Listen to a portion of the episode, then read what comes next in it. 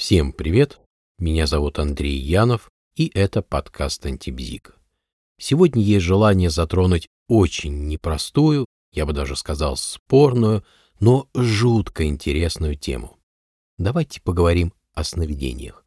Увы, но тема сновидений для многих людей считается несерьезной. Но любой сомнолог или нейрофизиолог вам скажет, что поняв работу мозга во сне, можно будет понять работу мозга в целом.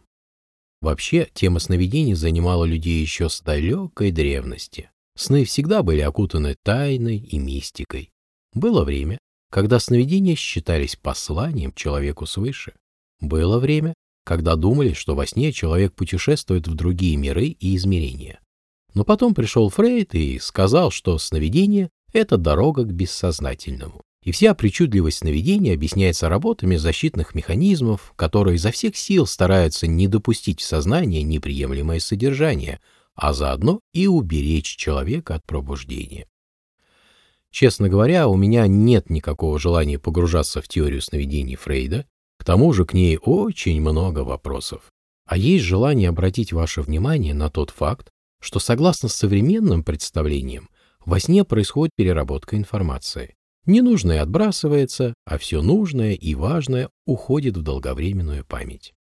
Также в сновидении происходит решение актуальных для человека задач. Точнее, не само решение, а как бы подготовка к процессу этого решения в бодрствующем уже состоянии. Конечно, этими функциями работа сновидения не ограничивается. Но не буду вас утомлять современными теориями сновидений, а только обращу ваше внимание на тот неоспоримый факт, что во сне появляется лишь только то, что с человеком происходит в его жизни, и ничего более. Возможно, вы замечали, что если вы переезжаете в другую страну или у вас длительный отдых на каком-нибудь курорте, то поначалу вам снятся, скажем так, привычные для вас по своему содержанию сны. А вот через пару недель их содержание начинает меняться.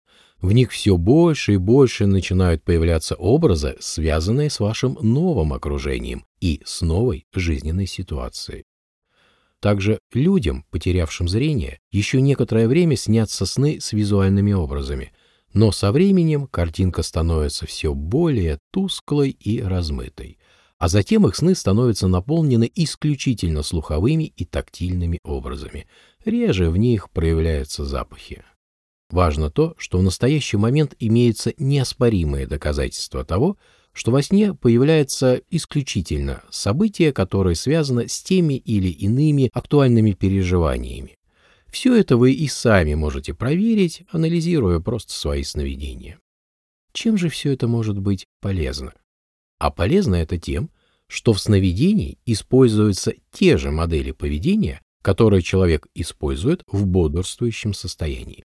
И те же способы решения задач, что и неудивительно, других-то у него нет. Но вот только и модели поведения, и способы решения задач проявляются в крайне причудливой форме. Сейчас не важно, почему так происходит, это уведет нас в глубины современных теорий сновидений. Кстати, ни одна из них, насколько мне известно, до конца не обоснована. Хотя работа в этом направлении ведется, и работа немалая. Нам же с практической точки зрения важно, что мы можем посмотреть на себя беспристрастным взглядом и многое про себя понять. И, возможно, что-то изменить в своей жизни. Как же это сделать? Схема очень простая. Прежде всего, нужно перестать обращать внимание на причудливость сновидений. А это как сделать? Очень просто. Нужно найти суть происходящего в сновидении. Например, во сне сновидец приходит в магазин, ходит по рядам, вертит в руках продукты, затем выходит из магазина, ничего не купив. Какая тут суть? Человек приходит куда-то и не знает, чего хочет. Или, например, другое сновидение. Сновидец во сне видит страшных пауков. Они на него заползают, ему становится страшно, он чувствует, что готов убежать, но вместо этого он, к своему удивлению, их с любопытством разглядывает, и ему это нравится. Какая суть этого сновидения? То, чего человек, по его мнению, боится, на самом деле не причиняет ему никакого вреда. Видите, как все просто. Вычленяем выше обозначенным образом суть сновидения и делаем выводы, какие именно модели поведения используются во сне. Конечно, все сказанное можно и нужно подвергнуть критике, и этот подход не является до конца обоснованным, но если вы начнете так анализировать свои сновидения, то очень быстро поймете, что этот подход имеет право на существование. И да, а чей это подход? А подход разрабатывается в рамках неоднократно мною упоминаемой метафорической психотерапии.